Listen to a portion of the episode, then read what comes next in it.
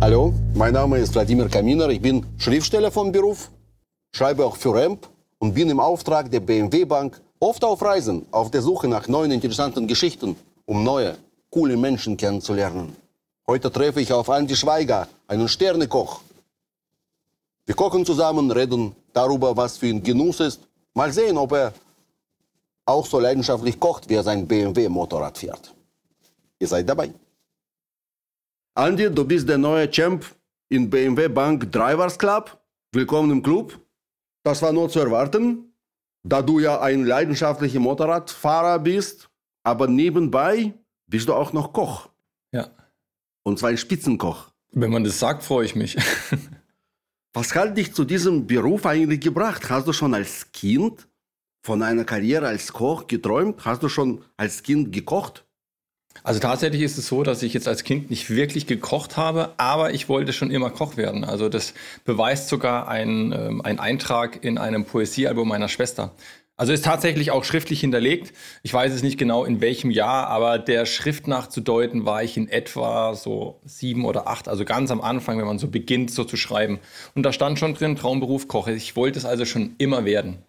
Und dein Traum ist in Erfüllung gegangen. War das ein, ein strenger Weg? Musstest du viel dafür ackern? Ich kann mir das vorstellen, dass das eigentlich sehr anstrengend sein kann. Also tatsächlich ähm, schon. Ich wurde auch so ein bisschen so aus meinem, aus meinem Leben rausgerissen, weil ich natürlich auch ähm, so mit 17 hatte ich andere Sachen im Kopf, ähm, wie viele Stunden zu arbeiten und ähm, auf einmal Schule, nur Motorrad oder Mopedfahren damals im Kopf gehabt und auf einmal dann so mehr als 10, 12, 14 Stunden zu arbeiten, war schon ein bisschen schwierig und es war auch ein harter Weg, also bis jetzt, aber auch ein sehr, sehr schöner, weil das, ähm, der Beruf ähm, ist mit viel Leidenschaft verbunden. Wo hast du die Lehre gemacht? Also ich war ähm, in der Talmühle in Sasbach-Walden, der hatte schon einen Stern und das Schöne an diesem Restaurant an sich war, dass ähm, ein, ähm, ähm ein normales Restaurant und ein Sternerestaurant aus einer Küche gekocht wurde. Das heißt, ich habe schon also Nudeln selbst gemacht und einen Sauerbraten, aber auch mal einen Schnitzel und das ging aber eben hoch bis zu Kaviar, Hummer, damals schon Thunfisch und ähm, viele hochwertige Produkte wie Steinbutt ähm, und Seeteufel, die ich damals schon erlernen durfte. Wie unterscheidet sich ein Starkoch von einem herkömmlichen? Ich stelle mir das so vor, dass ein normaler Koch eigentlich alle nur satt kriegen möchte. Und für dich als Starkoch spielt der Genuss eine besondere Rolle. Also ich würde mal sagen, ähm, wenn, also ich werde ja auch oft als Star-Koch vorgestellt und das ist ganz, ganz oft in Bezug auf, auf die Fernsehkarriere, die noch nebenher lief. Die Sterneküche ist für mich nochmal was ganz anderes und da geht's wirklich auch, ich möchte jetzt nicht sagen, dass diese Köche Künstler sind, aber es hat schon auch oft etwas mit Kunst zu tun und mit, ähm, mit einem großen kreativen Einfluss in die Gerichte, die man ähm, ähm, die man da entwirft und eben dem Kunden dann auch präsentiert. Also da geht's, also zumindest war das immer mein Anspruch, auch etwas besonders zu machen. Ähm, nicht etwas zu kopieren, sondern eigene Einflüsse mit in die Küche mit reinzubringen. Und ich denke, das haben wir auch in einem gewissen Maße geschafft, ohne zu sagen, dass man jetzt nur immer den eigenen Weg geht, denn man lässt sich natürlich durch die Medien und durch andere auch inspirieren. Also Entwicklungsgeist, Kreativität, also Kunst bedeutet, dass du etwas Einmaliges schaffst. Gleichzeitig aber ist Kochen eine alltägliche Beschäftigung. Also jeden Tag wollen Menschen essen, aber nicht unbedingt das Gleiche. Machst du eigentlich immer das Gleiche oder wie, wie, wie entwickelst du dich als Koch? Fährst du durch die Welt, suchst du nach neuen Rezepten oder hast du beim Motorradfahren geniale Einfälle. Also tatsächlich, ähm, das Thema Motorrad ist eher, um den Kopf wieder frei zu bekommen, um dann in der Küche, in der Küche wieder ähm, mit freiem Kopf arbeiten zu können. Und tatsächlich haben wir das schon, also sehr, sehr viel gemacht, dass wir zum Beispiel nach Amsterdam ähm, oder nach Kopenhagen ähm, oder nach Spanien geflogen sind, um besondere Restaurants anzuschauen, weil wir der Meinung waren, dass die nochmal einen anderen Einfluss auf uns haben könnten. Also sowas haben wir schon gemacht. Das wurde dann nicht kopiert, aber man hat einfach gesehen, der Service arbeitet anders und die Restaurants, die arbeiten anders. Es ist viel lockerer wie in Deutschland im gehobenen Bereich. Und das hat uns natürlich beeinflusst. Also wir waren schon 2009 im Noma, das damals an Platz 3 der Weltrangliste war und dann, ich glaube, drei Jahre hintereinander auf Platz 1 der Weltrangliste. Und uns hat es unvorstellbar beeinflusst, dass die gefühlt keinen Service hatten, sondern es gab nur einen Restaurantleiter und einen Sommelier und alles andere haben die Köche gemacht. Das heißt, die Köche haben das Essen serviert, haben das Essen angesagt mit einer Leidenschaft und das zum Beispiel haben wir auch übernommen und wir wollten, dass unsere Köche mit raus zu den Gästen gehen. Am Anfang haben sie sich so ein bisschen gesträubt und irgendwann haben sie das genossen, weil sie dann den Gast gesehen haben und die Augen gesehen haben und ähm, und automatisch wurde noch mehr Liebe in den Teller investiert, weil der Koch es auch noch präsentieren musste also, und dann durfte. Die Köche treffen äh, die Gäste. Genau. Aha. Das war zum Beispiel auch ein, ein Einfluss, der von außen kam. Und können die Gäste unmittelbar dem Koch erzählen, was sie von, von, von seiner Arbeit halten. Und es macht ihn natürlich stolz, aber natürlich auch vorsichtiger, was er denn da, ähm, also wie er anrichtet, was er auf den Teller packt. Das machst du in deiner Kochschule hier? Nee, das war im Restaurant. Wir hatten, wir hatten zehn Jahre ähm, ein Sterne-Restaurant und hier in der Kochschule haben wir immer Kontakt mit den Gästen, weil wir eine offene Küche haben. Das heißt, die kommen ganz automatisch zu uns. Also wir hatten jetzt vor drei Tagen eine Veranstaltung mit 60 Personen. Das sind die Kinder hier durchgelaufen, haben uns beim Kochen zugeschaut. Die Interessierten haben uns gefragt, wie wir das machen, wie wir das Fleisch garen, wie wir whatever. Und ähm, die, die sich nicht dafür interessiert haben, äh, die saßen ähm, an der Bar und haben einen Gin Tonic getrunken. Das heißt, ähm, ähm, jeder so, wie er, wie er möchte, kann eben bei uns mitmachen, erfahren oder eben auch nicht. Aber Pasta ist nicht einfach. Sag mir nicht bitte, Andi, nichts ist einfach. Ich hasse das Wort einfach überhaupt. Ich habe sicher schon tausend verschiedene Pastas gegessen überall auf der Welt und die waren alle sehr unterschiedlich. Von ganz schlecht bis fantastisch. Da bist du bestimmt auch meiner Meinung, dass Genuss etwas ähm, kaum Greifbares ist. Genuss ist die Kunst. Welche Rolle spielt Genuss in deinem Leben? Also Genuss zieht sich in meinem Leben komplett durch mein Leben. Ist ganz egal, ob ich, ob ich zu Hause auf, auf der Couch sitze. Wir leben in einem alten Haus mit Gewölbe und das hat auch was mit Genuss zu tun. Ich für mich könnte mir nicht vorstellen, ähm, in einem kleinen Raum zu leben, sondern wir leben ähm, in einer Lounge mit einem alten Gewölbe und da waren mal Kühe und Schweine drin.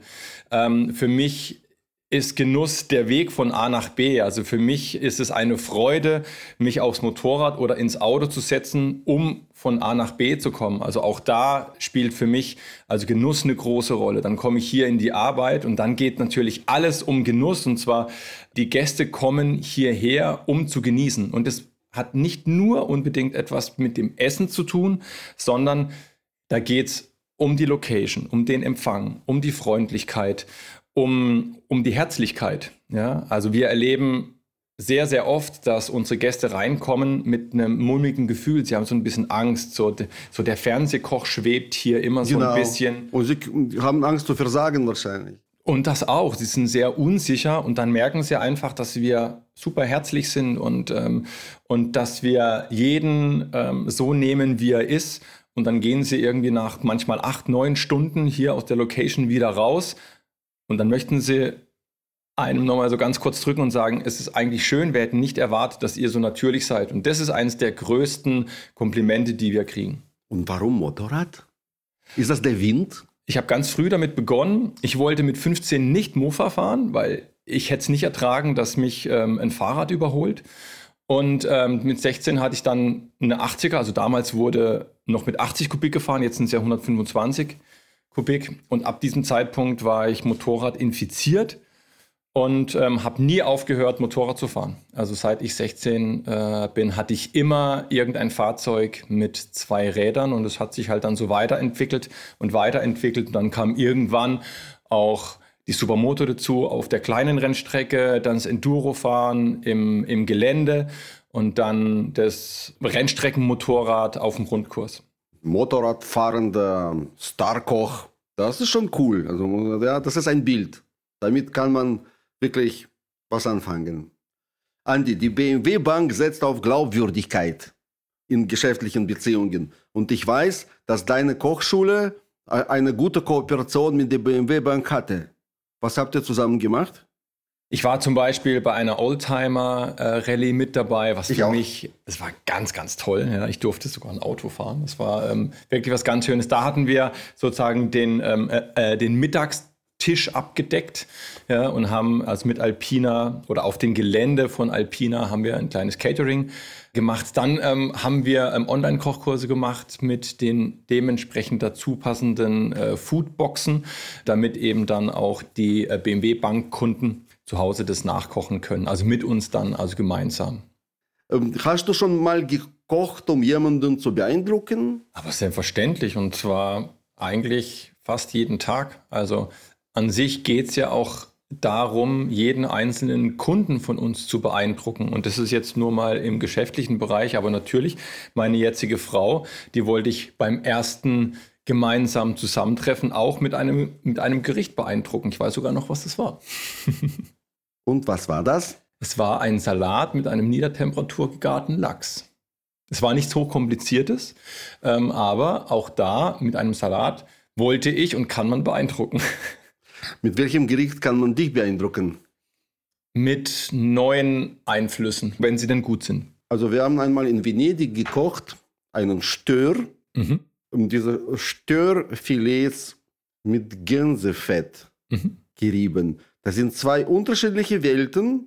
Gänse und Störe treffen sich nie in realem Leben. Aber wenn auf einer Bratpfanne diese zwei unterschiedliche Produkte zusammenkommen, entsteht ein unglaublicher Genuss. Ganz, ganz toll, ja. Also man kann, man kann ähm, Fisch also ganz ähm, toll in, in Gänse, Schmalz zum Beispiel garen. Ja. Achso, das kennst du. Oh, ich dachte, ich beeindrucke dich. Also wir haben Lachs in Entenschmalz gegart auf Niedertemperatur. Also das Fett flüssig werden lassen und dann den Fisch reinlegen und bei niedriger Temperatur garen. Das ist was ganz Besonderes. Hast du einen Tipp, was immer gut ankommt? Du meinst jetzt beim Essen? Ja. Also für mich ist da also Qualität das Grundlegende. Und wenn du mich jetzt nach einem Tipp fragen würdest, dann würde ich sagen, achte auf die Grundprodukte und mach nicht viel damit. Ja, und dann kommst du am besten weg. Das ist für mich so, So wenig wie möglich. Ja. Also man muss die Struktur erkennen, ja? also die Natur eines Produkts und das und weiter. Oh, sehr interessant. Also für mich ist das noch viel zu spät, jetzt den Beruf zu wechseln, aber ich bin neidisch hm, auf deine Starkocharbeit. naja, vielleicht werden wir mal gemeinsam kochen. Wer weiß, was passiert. Lass uns das versuchen. Andi, was ist deine Fahrart? Und Fährst du mehr auf Geschwindigkeit oder auf Genuss? Ich mag tatsächlich beides. Also ich liebe es zum Beispiel auf der Rennstrecke sehr, sehr schnell. Ja, also da versuche ich natürlich auch ähm, das rauszuholen, was geht. Also auch über 200, 250. Das ähm, stört mich überhaupt gar nicht. Das mag ich auch und ich bin auch nicht angestrengt dadurch. Aber ich liebe es zum Beispiel auch mit dem Oldtimer ähm, über ganz, ganz kleine ähm, Straßen und Gassen zu fahren, durch alte Städte durchzufahren, eine Weinstraße entlang zu fahren, einen schönen Pass zu fahren. Und das genieße ich dann eben auch langsam. Das ist aber dann auch mit einem anderen Auto. Das ist dann eben mit einem Oldtimer, da fahre ich lieber langsam und mit dem Sportwagen fahre ich halt ganz, ganz schnell. Oder mit dem Motorrad. Und hast du noch eine Traumstrecke, eine Strecke, die du gerne fahren würdest, mit Motorrad vielleicht, die du noch nie gefahren bist? Ja, die ähm, äh, Highway 101, die 101, die Küstenstraße. Die würde ich mal noch ganz gern fahren. Das aber, aber da ist mir egal, ob es mit einem Auto oder mit einem Motorrad ist. Motorrad ist schon schön. Glaube ich auch. Aber fahr vorsichtig, ja, wir brauchen dich. Wir brauchen dich als Mensch, als Koch und als Champ des Drivers Club. Andi, was sind die verbindenden Elemente zwischen deiner Leistung als Sternekoch, BMW Autokonzern, der BMW Bank? Ist das der gehobene Anspruch, die, die Vorstellung von einer gewissen Wertigkeit? Also an sich ähm, möchten wir beide, also einmal die BMW Bank und wir als die gehobene Gastronomie, wir möchten den Kunden schon von Anfang an abholen. Ja? Das heißt, mit der Akustik der Räumlichkeit, mit der Akustik im Auto, mit der zufallenden Tür, mit dem Licht. Wir achten auf Licht. Das Auto BMW ähm, möchte auch mit Licht beeindrucken, sei es der Scheinwerfer oder sei es ähm, äh, die Innenausstattung. Und das sind so viele also Punkte und so viele Gemeinsamkeiten. Wir wir möchten uns im gehobenen Bereich bewegen und denken an viele Kleinigkeiten und das ist die große Gemeinsamkeit. Das ist die gehobene Wertschätzung des Kunden, dass man dem Mensch an sich etwas mehr Wert einräumt. Also schöner hätte man es fast nicht sagen können. Ähm, wir, möchten, wir möchten andere Menschen glücklich machen und das kann ich eben auch mit einem Auto, das kann ich mit einem Essen, das kann ich mit einer Oldtimer-Tour, das kann ich mit einem Gefühl. Ja, wenn ich jemand glücklich machen kann, und das muss nichts Materielles sein, das kann manchmal ein Geräusch sein, das kann ein Geruch sein, das kann Licht sein, das kann ein Gefühl sein. Was sind die Grenzen der Perfektion? Du kannst nicht besser sein als gut. Man muss sich immer weiterentwickeln. Ja, also ähm, an sich wollten wir uns gar nicht selbst beweisen, dass wir das können, aber wir wollten einfach nicht stehen bleiben. Wir wollten uns immer weiterentwickeln und wir haben auch nie andere Sterne-Restaurants als Konkurrenz gesehen, sondern immer das große Ganze, dass man sich gegenseitig befruchtet und dass man mit in dem Pool ist. Weißt du, was das Schlimmste, das Furchtbarste in deinem Beruf ist, aus meiner Sicht? Sag's mir. Dass alles, die Kunstwerke, die du schaffst, aufgegessen werden. Ein Maler, der hat dann sein Bild im Museum, ähm, hängt und das hängt 100 Jahre. Ein Musiker, äh, sein Lied wird nachgepfiffen, noch nach seinem Tod. Und du schaffst etwas Einmaliges und zack ist das weg. Und dann stehen Menschen und die wollen mehr. Wladimir, tatsächlich ist es so, dass wir ähm, für Erinnerungen arbeiten. Das heißt, wenn du dich an mein Essen in 20 Jahren erinnerst, habe ich alles geschafft, was ich machen kann. Oh Mann, also auf so eine Erinnerung bin ich scharf. Lass uns zusammen kochen.